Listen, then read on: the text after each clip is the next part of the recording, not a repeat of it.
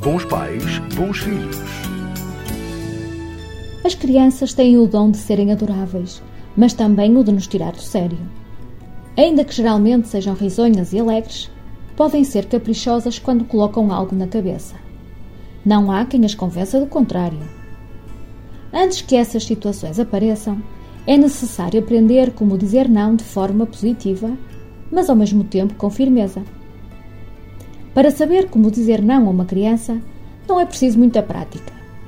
Respire fundo e mantenha-se firme. Tudo o que está a fazer será sempre para o bem dela. Por isso, não se sinta culpado e confie em si. Deixo-lhe algumas dicas para saber dizer não de forma positiva. Explique bem o que está a acontecer. Antes de tomar qualquer decisão, converse com a criança. Explique o motivo de lhe ter negado o pedido e quais são as suas razões. Faça isso de uma forma tranquila e sem levantar a voz, para que a criança entenda da forma mais natural possível. Mantenha-se alerta.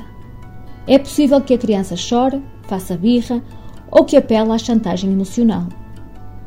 Para evitar cair nessas armadilhas, procure ficar alerta, sabendo que é possível que algo assim aconteça.